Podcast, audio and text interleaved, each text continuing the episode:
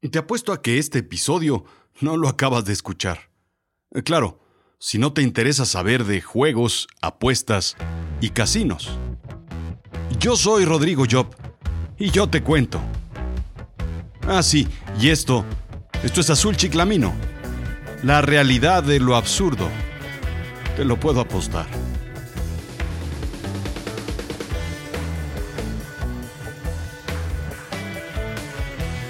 Llegaste al aeropuerto con más tiempo de anticipación del que esperabas. No había tráfico y además te tocaron puras luces verdes en el camino. La fila para el check-in estaba vacía y te dejaron pasar con un sobrepeso en tu maleta sin cobrarte, además de que te hicieron un upgrade a primera clase. ¡Wow! El vuelo fue fenomenal, sin turbulencias, sin mareos, y el avión llegó antes de lo esperado también. Migración, vacía, y tu maleta fue la primera en llegar.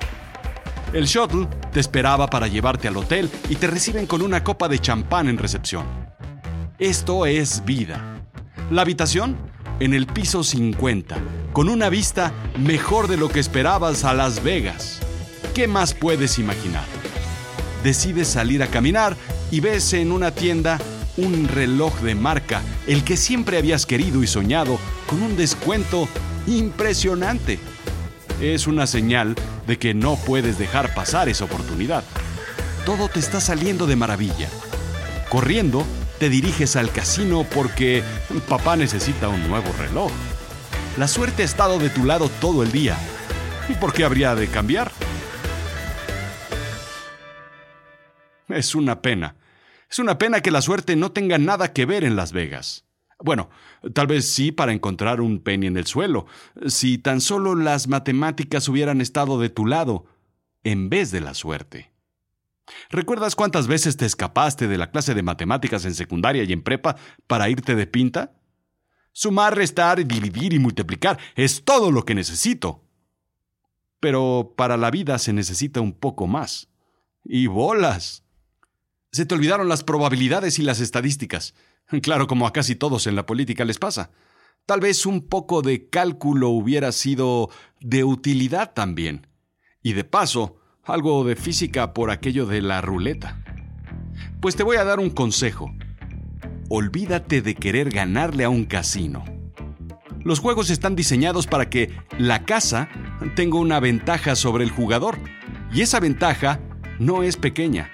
La cosa es que los juegos están matemáticamente diseñados para que las probabilidades de ganar sean muy pocas.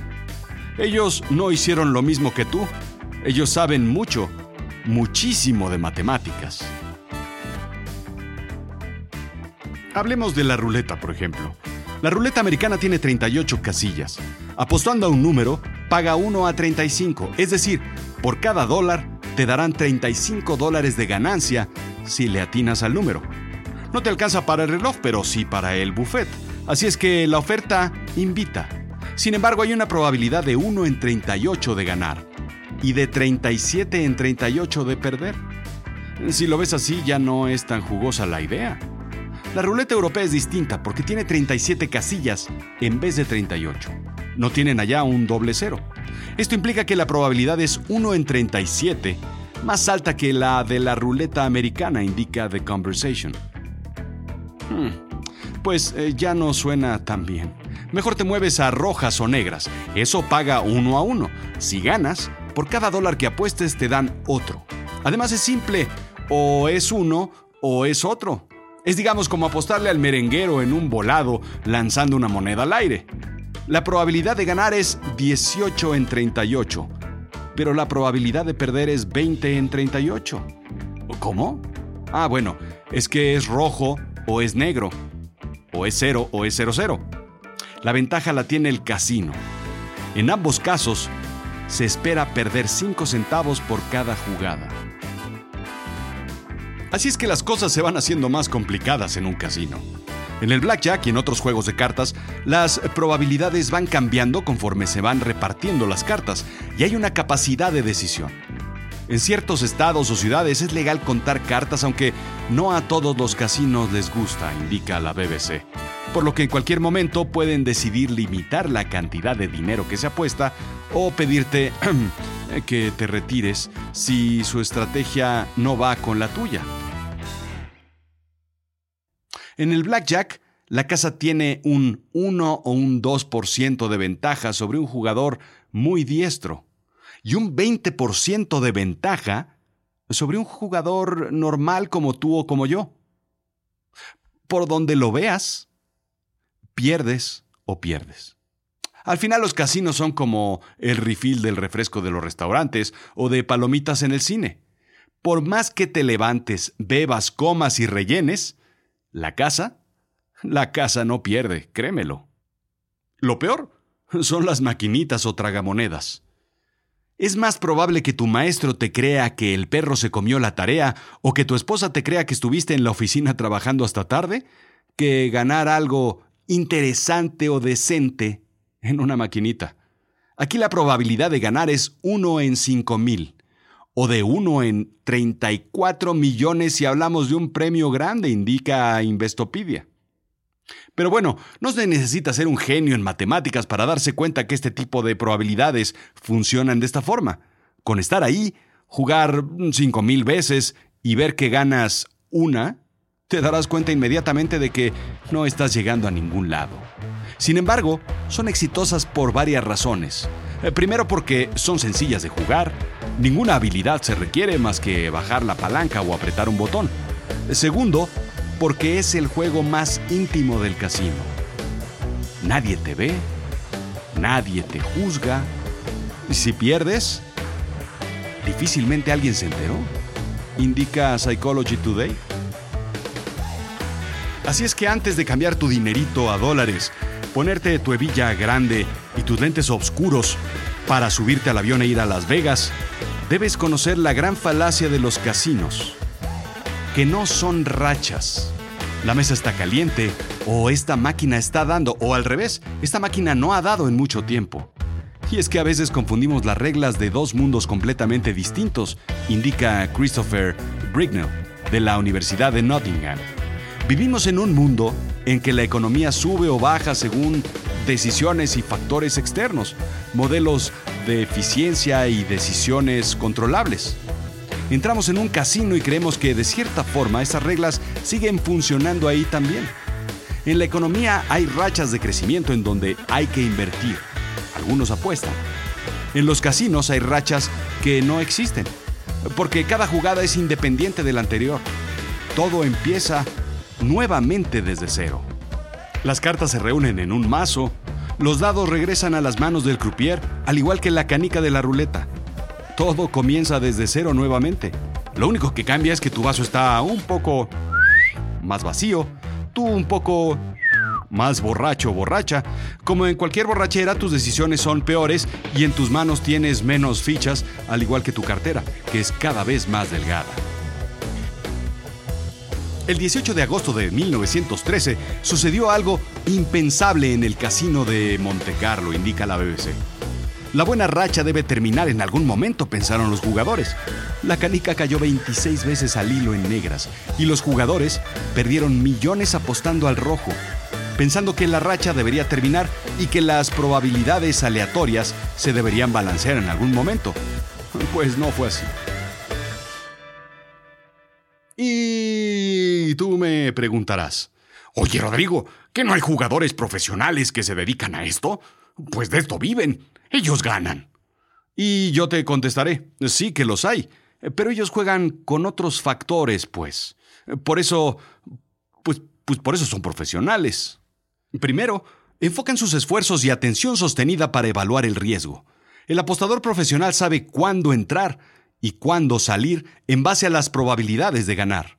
Es una persona que tiene habilidades sociales muy desarrolladas. Leer gente, leer situaciones, leerse a sí mismo, la capacidad de estar concentrado y centrado en la toma de decisiones y sobre todo controlar los nervios al estar perdiendo. Una de las principales decisiones en un casino es saber cuándo salir, y este es un constante cálculo que los apostadores realizan, y no porque estén enfrascados en una racha perdedora. Ya vimos que esas no existen. Sin embargo, el estar perdiendo puede traer nerviosismo, malas decisiones y sobre todo, lo peor de las decisiones, el querer recuperarse o ganar en un corto, cortísimo plazo. En una mano querer ganar todo lo perdido en una noche. Pero como dijo Leonardo da Vinci al pintar la Mona Lisa, aquí la cosa se va a poner seria. Psychology Today explica que una persona apuesta por diversión, emoción y socialización en un inicio. Después, se deteriora en un interés por ganar dinero y cubrir pérdidas. Sin embargo, la gente busca ganar mucho invirtiendo nada o muy poco, porque el cerebro se encarga más de leer la ganancia que la pérdida.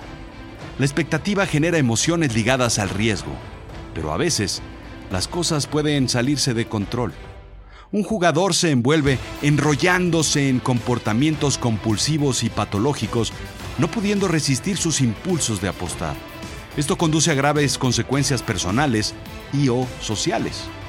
La necesidad de apostar se vuelve tan grande que la tensión solo puede aliviarse con más apuestas.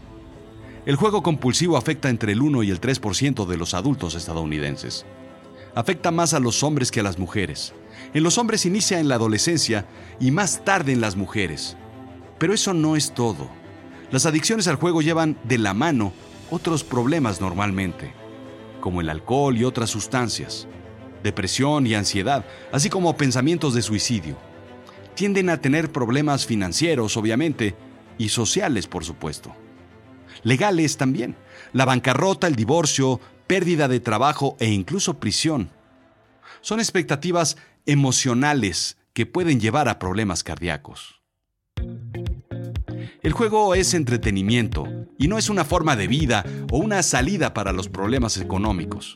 Así que si vas a Las Vegas o Atlantic City o a Reno, bueno, si vas a esas, eh, pobre de ti.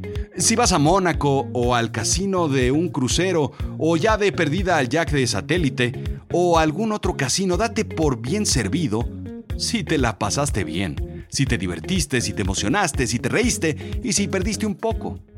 La forma de ganarle a un casino es en el buffet, en los tragos o en el café quemado que te ofrecen, aunque tendrán que ser muchas, muchas, muchísimas tazas para desquitar lo que te ganaron. Si te olvidaste del trabajo y el estrés, ya ganaste. Si hiciste algo de shopping y compraste regalos, ya ganaste. Te aseguro que quien gana en los casinos no son los que están en la zona de mesas o maquinitas. Ahí todos pierden. Y no lo digo yo, lo dicen las matemáticas. Si sigues sin creerme, pues pregúntale a Baldor. Esto fue Azul Chiclamino, la realidad de lo absurdo. Yo soy Rodrigo Job. Visítame en azulchiclamino.com, dale like, déjame un review con cinco estrellitas y sígueme en mis redes sociales. Gracias.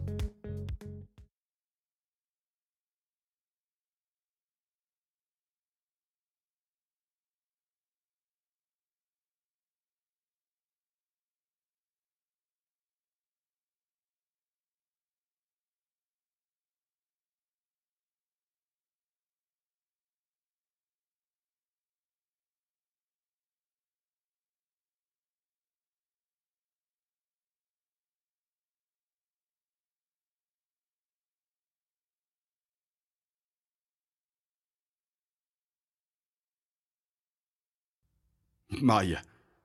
Pues creo que sí lo acabaste de escuchar. Pues... ¿Qué te debo?